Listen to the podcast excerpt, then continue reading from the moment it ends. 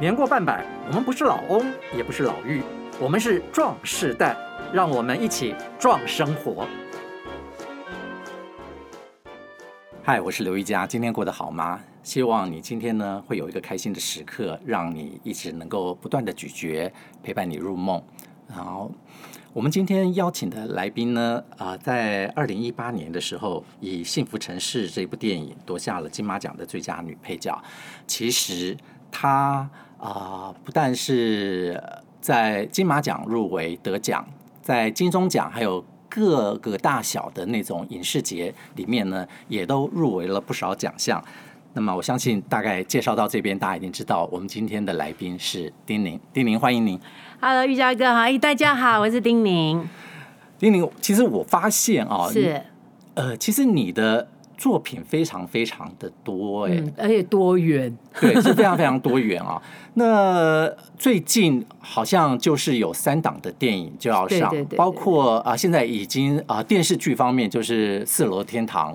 已经正在公示，正在上映上映嘛。然后像大爱也有一些戏剧正正在拍摄，是非常多产的一位演员。还可以啦，我觉得 我的量有就是刚刚好，然后也是我还可以照顾孩子的时间。哦，真的吗？你拍戏拍那么多，还能够照顾孩子？可以呀，因为其实应该很少人像我这样，我到现在没有固定的保姆。就是你亲自带他们，然后我有我就是我个阿姨，uh-huh, 对，因为阿姨就是我自己的的，就是阿姨嘛啊。比方说我没事，那如果我忙的时候，她就来帮我顾小孩啊。我不忙的时候，就是小孩都自己带。那你在忙的时候，孩子会不会有时候会吵着要妈妈？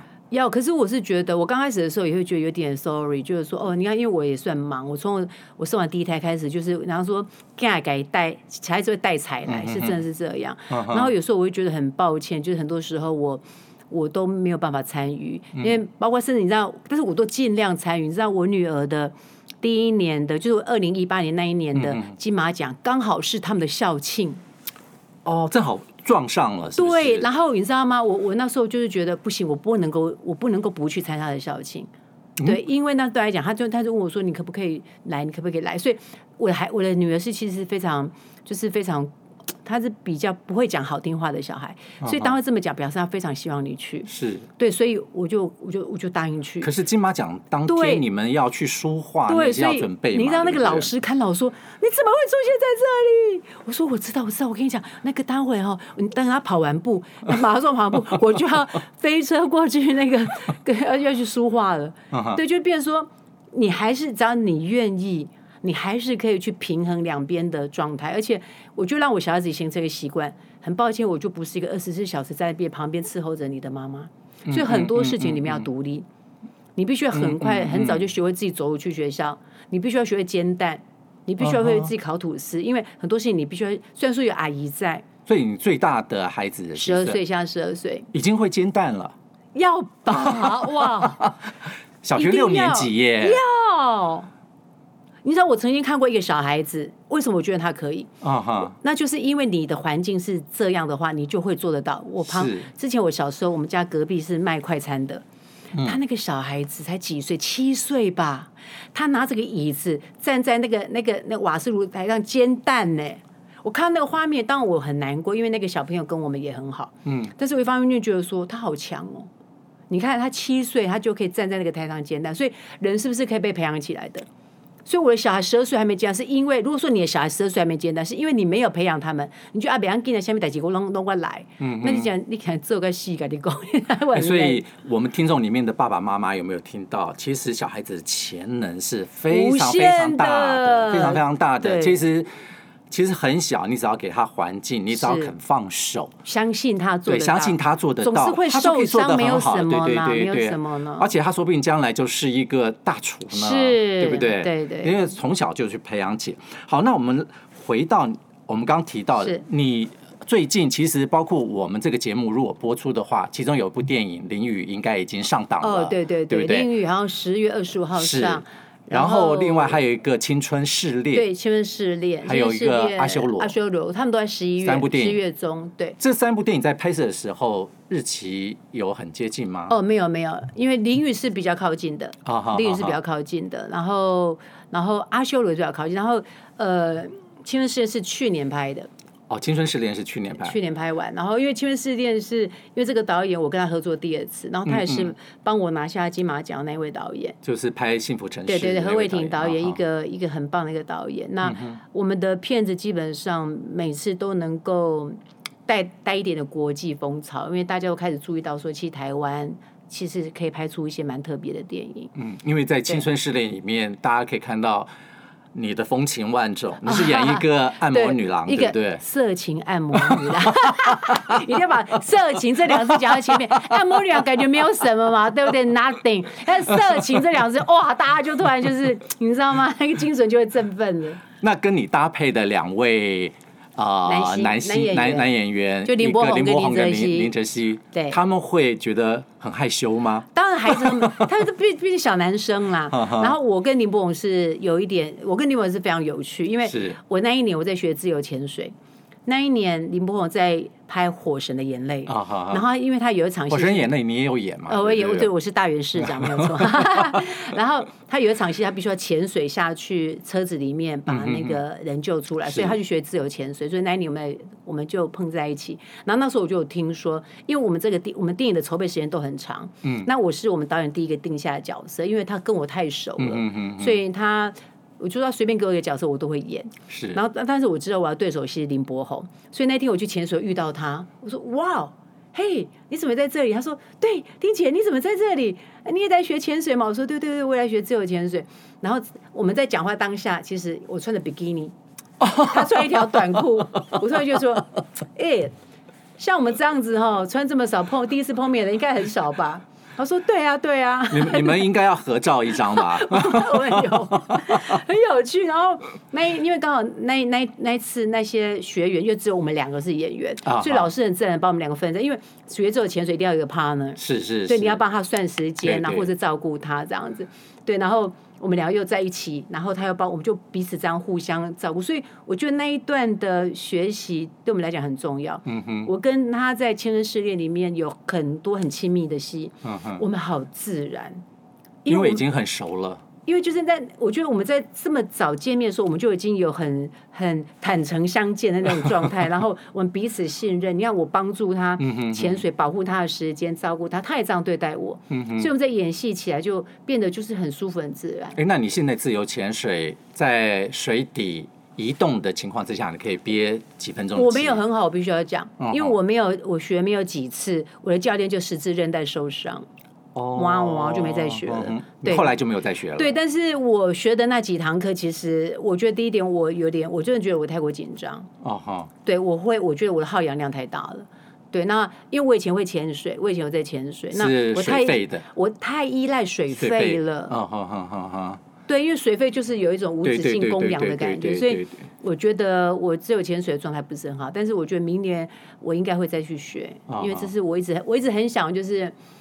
就是潜入海里面，然后是没有声音的，因为你知道水肺声音是很大，这个呼，它的呼吸声很大声，对对对，对，所以我很希望说有一天我可以这样很安静，因为我觉得潜入海底的感觉就是这样，就是一种宁静，嗯哼，就是很安静，很安静，很安静。然后我希望说我有机会可以享受到这种感觉。所以青春试炼事实上很值得大家期待，其实非常有趣。我觉得它是一个。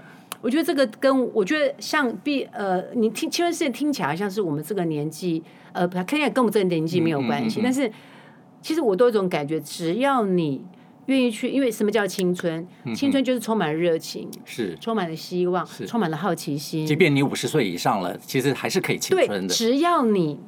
把握这三个重点，充满了好奇心，充满了热情，他对这些充满了爱，嗯嗯，然后充满了想探索的心。其实你只要有这几个心情，你你到任何年纪，你到六十岁、七十岁，你还是很青春。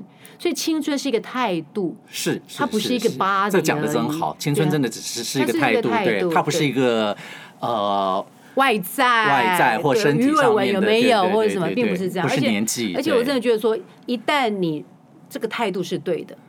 你这这辈子都在青春，所以我们的听众朋友听到了吗？其实只要你的心态是青春的，你的整个人就可以是变得很青春，绝对跟你的年纪一点关系都没有。不要被你年纪限制跟吓到。是你的另外一部戏，就是《淋雨》里面，好像演的是一个仙姑，对，一个仙姑，一个能够就是反正就是有天眼通的仙姑。哦哈，对，那个也很有趣啊。所以你怎么样去掌握那个仙姑的那个角色？呃，首先我就觉得第一点，他一定要跟一般人不一样。对，他绝对不能够是在庙里那一种办事的仙姑，他绝对是不同的。嗯嗯。因为我那时候我是，因为我是一个很诚实的人呐，我我去跟导演碰面的时候，我都讲实话。嗯。我就跟导演讲说，如果你要这样的仙姑，你真的不用找我，因为我也真的我也不是很便宜。对，你不要找我演这个仙姑，你找谁都可以演这样的仙姑。我说，如果你要找我的话，我觉得那个仙姑应该就是你一看到她，你就觉得她非常不一样。所以你是用自己的方式，对，我就用我自己想，因为来诠释这个仙姑的角色。对，因为一方面我我我自己也。还一直蛮喜欢修行这种事情。我有时候在以前比较年轻的时候，我常常去内观中心。哦、嗯，对对，就是他们打坐，一天打坐十四个小时。嗯、哼哼哼对，我觉得非常有趣。然后我就很喜欢灵修啦，其实我非常喜欢灵修的事情。然后包括我也上了很多很特一些课程。然后像前一阵子，我这几年一直都在跟幽人神鼓。有就是他们山上如果一日禅，我就会去。然后或者一些山上一些比较特别的课程，我都会去参加训练，因为我觉得这些东西。都其实都会影响我的表演，嗯，而且真的都让我更有 energy，所以我觉得也要鼓励很多，就是呃壮世代的的人，我就觉得说你不要觉得这是年年轻人做的事情。我们的老师，呃，幼人神谷老师刘若雨老师，还是那个那个阿禅师傅，他们都已经五六十岁的人了，他们跑起来没有年轻人慢。哦，对，所以不要把自己限制在那个位置。所以你很容易从他们身上也看到青春。对，所以我都觉得我不断的在学习不同的东西，然后包括《月影神谷》里面那个人的感觉，因为我不断接触不同的 group，我不会在一个固定的空间里面待太久。我不喜欢一个在一个空间把自己的那个安全网养起来，不是不好的。你就脱离了舒适圈。对，对，因为你为什么要养在安全网？因为你害怕嘛。嗯。可是问题是我们活到这种年纪，不就是应该越活越勇敢吗？是。我们如果越活越害怕，那我们就活错了。其实我觉得是应该要不断的去尝试一些新奇的事物了。对，因为这样生命才会 energy 嘛。对对对。对，所以我我很多角色，我都从那些人的身上看，像林雨，我就是想到我像阿禅师傅，然后想到那个若瑀老师，那个那种仙气，他们就是有一种仙气，可是他们很自在。嗯，他们非常自在，跟你讲话各方面就是非常自在，然后非常调皮。嗯哼，对他们不会就装，就是一副那个仙风道骨，就是有一个六十岁人应该有的一个对对，他们不会。什么都不会，他没有，他们就讲笑话起来是这样子，然后也是很很很调皮这样，所以我就把这样子的形象这个样子，然后带到灵域。嗯哼，然后又说实在话，我也禅修了很十几年了，我根本我就我就跟那个导演讲说，我十几年就在等这个角色了。你在台湾，哦、你在台湾找不到另外一个女生可以演这个角色。所以仙姑是你的第一次演这个角色？对，而且他在台湾绝对找不到另外一个女生适合演仙姑，因为修行这种东西是需要时间累积的，你不可能随便找一个人来演成他修行。会不会演完了以后，以后的仙姑大家？导演都会来找你演，嗯，我有时间就 OK 呀，但也要看剧本好不好啦。对呀，不是什么挑剧本，挑剧本。对呀说到演戏哦，我们知道就是你其实演了不少的戏，可是可能很多的听众朋友并不知道你在当呃年轻的时候，你学的是体育。体育，对，我我是体育。对，你主修是垒球，对不对？那你怎么会跟演戏结上缘的？我跟你讲哦，人就一辈子都不要忘了心里面的声音。我这一辈子做最好的事情是我从来不忽略我心的声音。什么叫你心的声音？我来举例好了。我我因为各种因缘际会，我必须要进的球队，因为那时候家境啊各方面。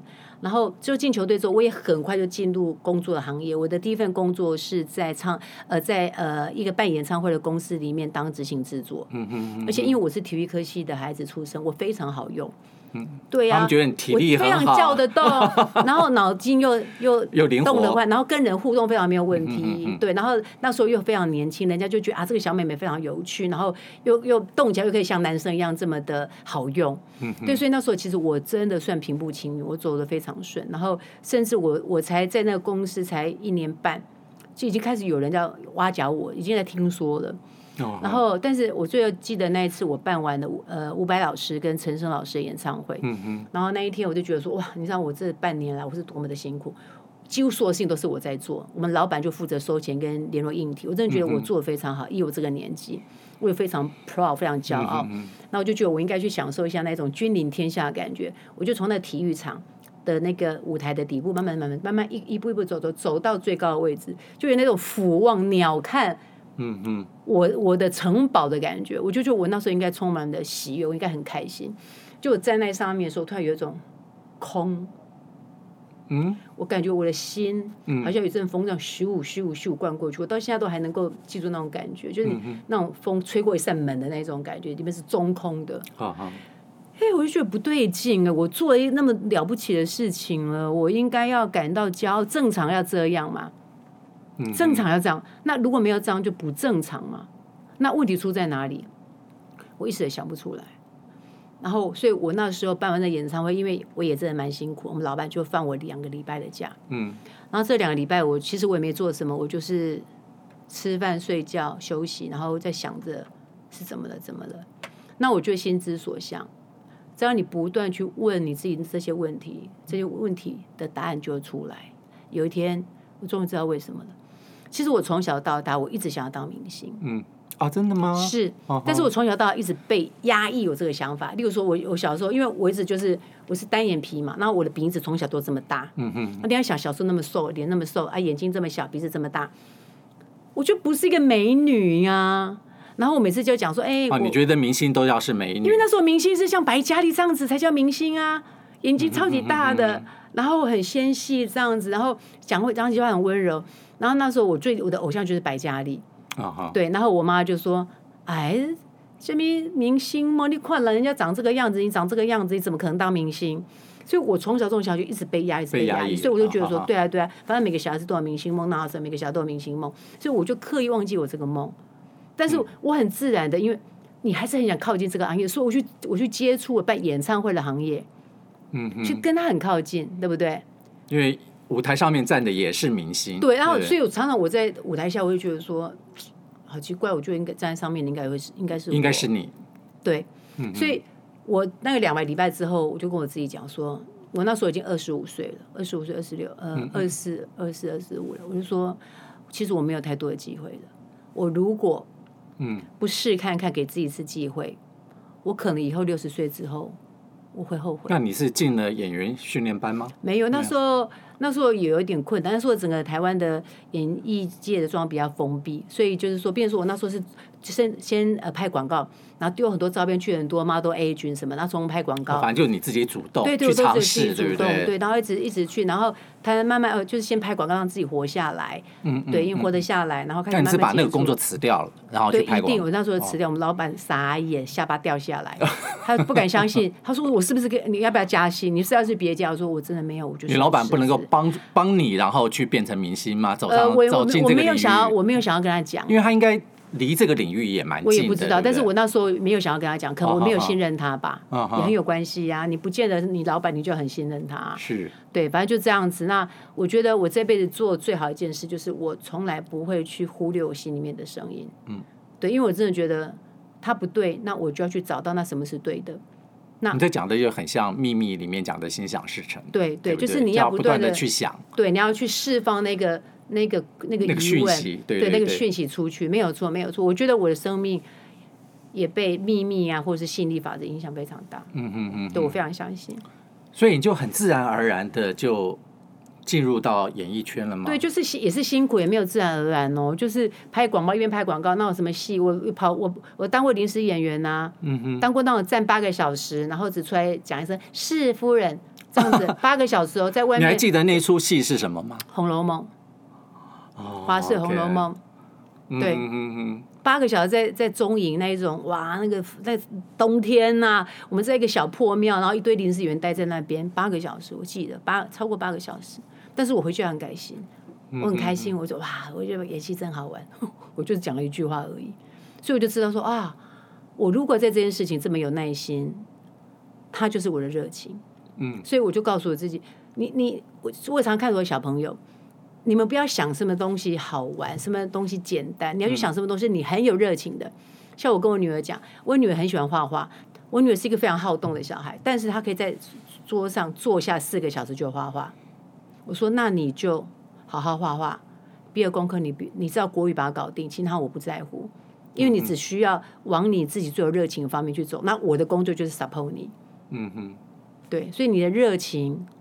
才会帮助你把你。那是因为你当初的热情被压抑了，所以你这样的教。对对对，所以我会压抑我的小孩，对不对？对对，我我小孩做要做任何事情，我我我儿子跟我讲说他当厨师，我说太棒了，很好，但是你要慢慢懂得怎么用火。嗯哼。那你要不能急躁，因为在厨房，因为我儿子比较急躁。我说在厨房你要非常小心，因为里面的东西都很危险。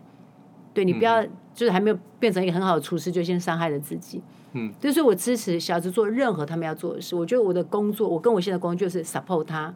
嗯，然后在他们有点不知道该怎么样说，稍就盯雕一下，给他们一点方向。然后，但是还是把最要的呃主导权留给他们。是，所以也就是从那个之后，你可以说是一生悬命都在演戏的这档事情上面。嗯嗯，嗯，演戏变成你的。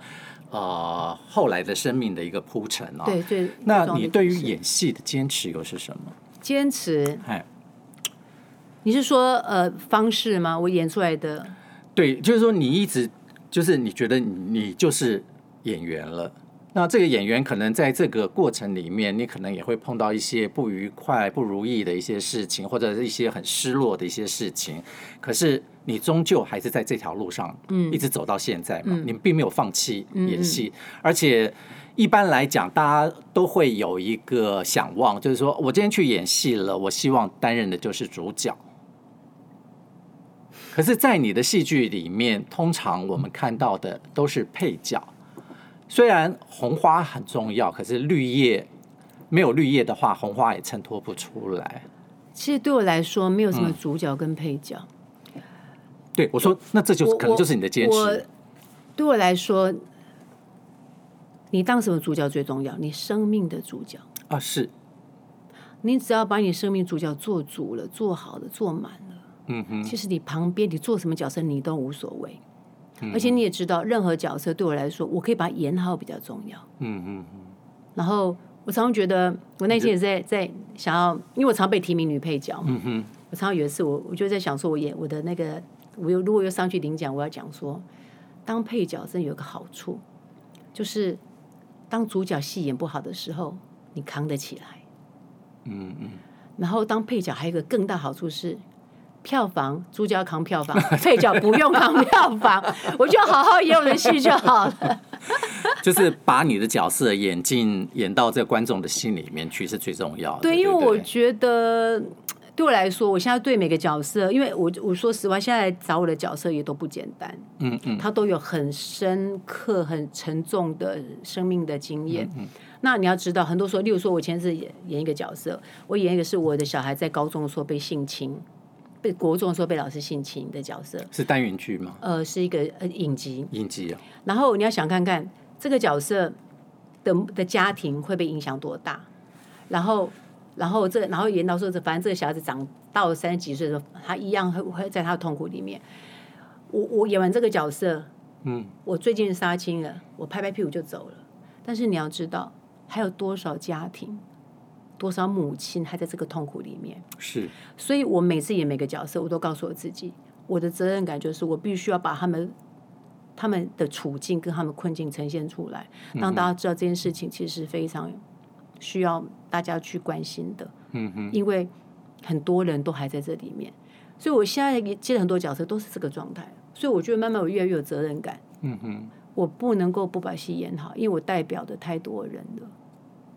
其实我相信主角配角其实都是可能是在观众里面去界定，或者是说这个戏份底上面去界定。可对演员来讲，的确是没有什么主角配角。你把这个你在戏里面的角色给演好了。其实就是、啊、就是自己的主角嘛。我觉得，哎呀，那我先去想这个，你戏能不能把它演好是个问题，好不好？我们都怕把戏演不好，还想到主角配角，最好是哎。好，刚刚丁宁讲啊，他其实最在意的是演他生命里面自己的主角啊。那个我们在下集的时候，我们要来跟听众朋友们好好聊一聊。其实丁宁的生命里面的故事也非常非常的精彩。